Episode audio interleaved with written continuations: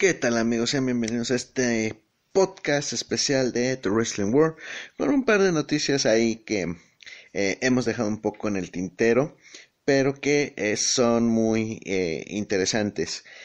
vamos a empezar con el caso de Andrade, de Andrade, el campeón norteamericano de WWE que pues, ahorita se encuentra suspendido por una violación a eh, la política de bienestar de la empresa.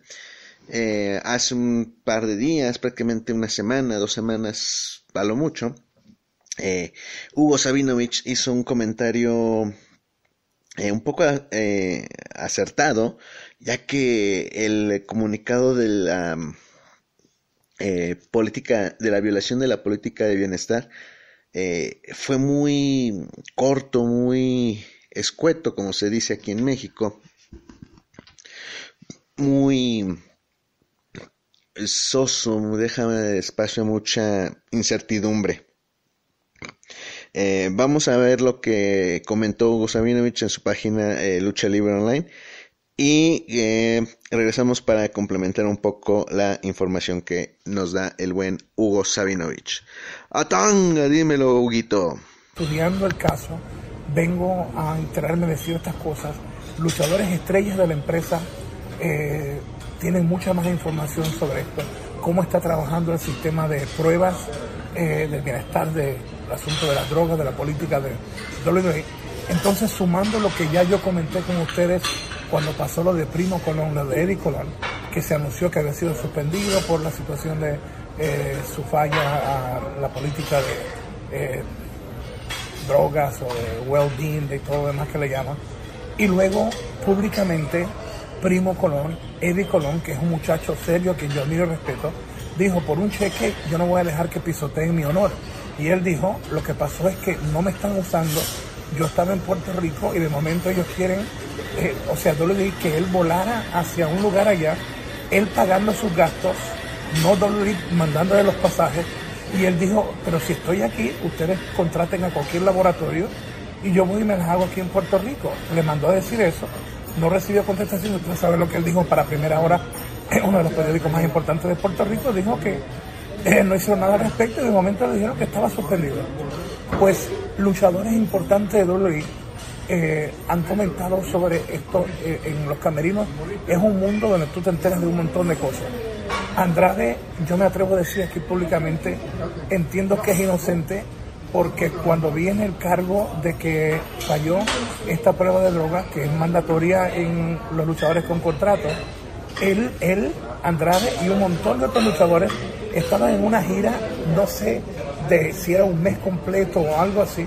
Entonces es difícil tú enterarte de que ha sido eh, encontrado violando los reglamentos de la prueba de droga sin tú estar en tu casa o tener el tiempo para pelear este cargo, que es como se hace en las grandes ligas de béisbol, en la NFL, en la NBA, en el hockey profesional NHL, pues eh, aparentemente eh, ellos no esperaron, sino que de momento lo suspendieron. Y que conste que ha habido veces que las pruebas de droga han fallado erróneamente un luchador o una luchadora tiene que tener la oportunidad de él demostrar que es inocente ante la suspensión. Yo insisto, después de enterarme de lo que pasó con Primo Colón, después de enterarme de lo, que algunas estrellas grandes de WWE están hablando a favor de Andrade en los camerinos, yo tenía que públicamente venir y decirles que yo, Hugo Sabinovich, eh, eh, y no hago partícipe de esto a Lucha Libre Online, porque no he hablado con mi socio ni he hablado con Michael Morales Torres.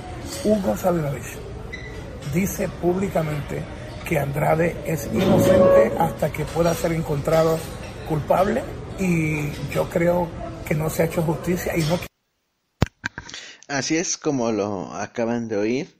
Eh, Hugo Sabinovich dice eh, Andrade es inocente por eh, vaya, una, se puede decir, falta de,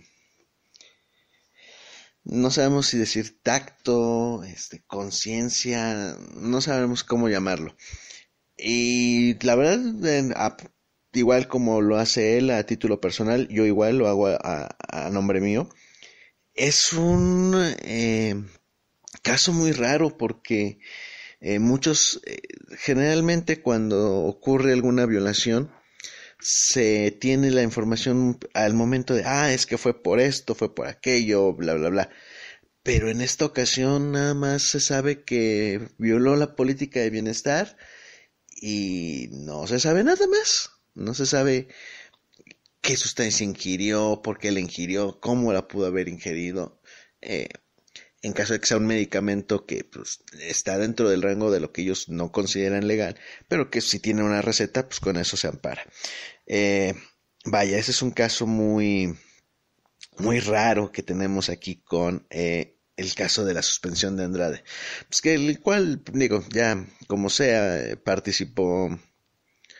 Eh, ahorita pues, participó creo en Royal Rumble, no recuerdo si participó o no, pero pues ya el 27 de este mes, febrero, lo tenemos de vuelta.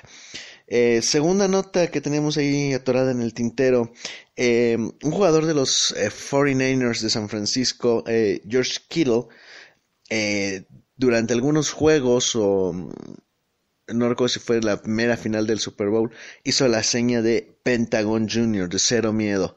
Y pues obviamente Mm, así que, ¿quién es este? Como el Capitán América, quienes entendimos la referencia, sabíamos qué pasaba. Pero pues muchos así de que de dónde salió el festejo, etcétera. Y esto fue lo que dijo al respecto en una conferencia de prensa, no recuerdo si fue previa o posterior al Super Bowl. Uh, es de Pentagon Jr. Um, es un luchador de AEW ahora.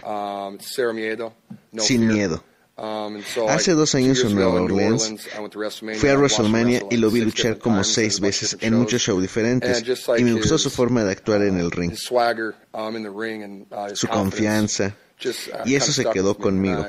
La lucha es algo que amo y disfruto también. Así que al ver eso en el ring y ver cómo se maneja, cómo entra y sale del ring, todo lo que hace tiene un propósito y me gusta mucho.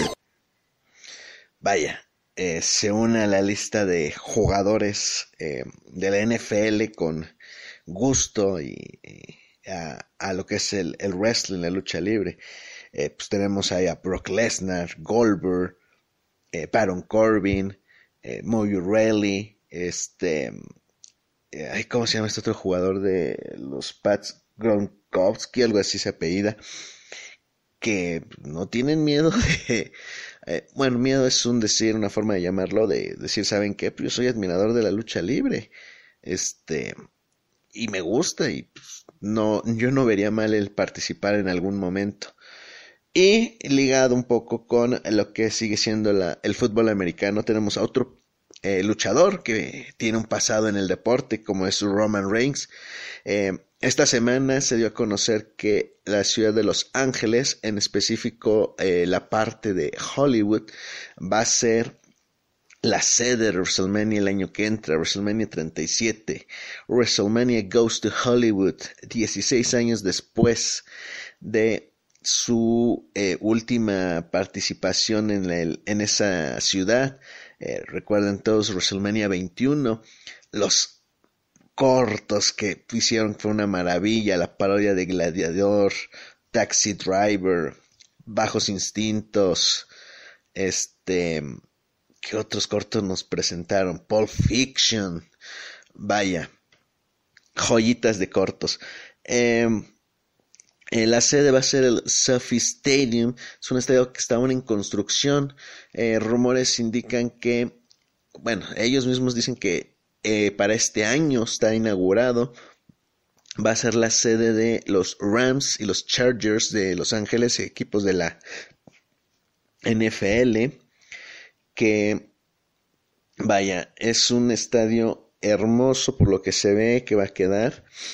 Tiene una capacidad de casi 72 mil espectadores en condiciones normales de juego de americano pero que para algunos eventos se puede extender hasta arriba de 100.000 eh, espectadores.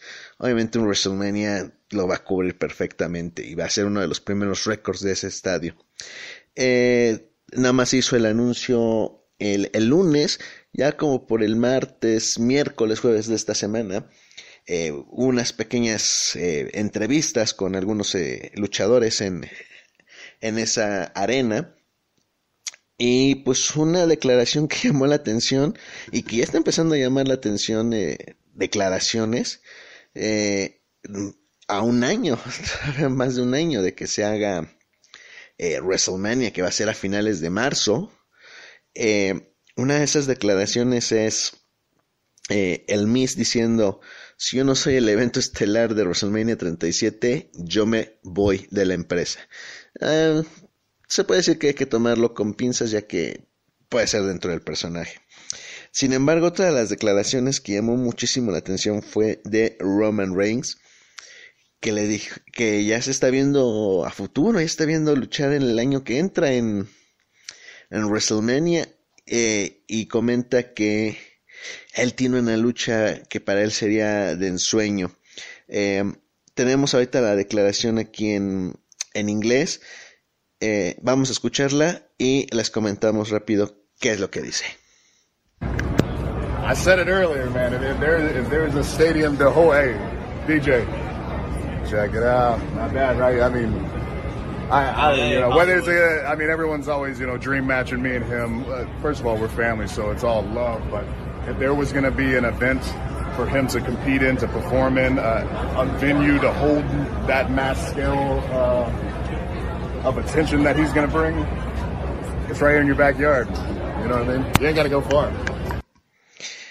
Así es, eh, básicamente dice, como yo lo comenté antes, eh, este estadio nuevo, Hollywood, oye DJ, Dwayne Johnson, Rock, ¿por qué no te animas? Es un es como una lucha de ensueño para mí. Es varias gentes lo, lo piden, yo lo quiero, la familia lo quiere. Y pues podemos tener algo ahí que se nos pueda facilitar esto. Y pues sí, prácticamente eh, Roman Reigns ha dicho quiero a la roca para WrestleMania 37 hay que ver porque pues eh, vaya hay muchos este casos y no dudo que pueda ser ahí él y veamos un debut en particular aparte en esa WrestleMania. Así es porque otra de las notas que causó furor esta semana en WWE fue la entrada al Performance Centers de Simone Johnson García. Ustedes preguntan, ¿quién es ella? Bueno, pues es la hija mayor de La Roca, eh, hija de su primer matrimonio, con su socia de, negocios, Danny García, que estuvieron casados un tiempo, pero pues se divorciaron y ahorita su hija mayor creo tiene cerca de 20 años, 21 a lo mucho, y pues ya empezó el entrenamiento. Eh, simplemente al momento que ella haga su debut eh, en NXT.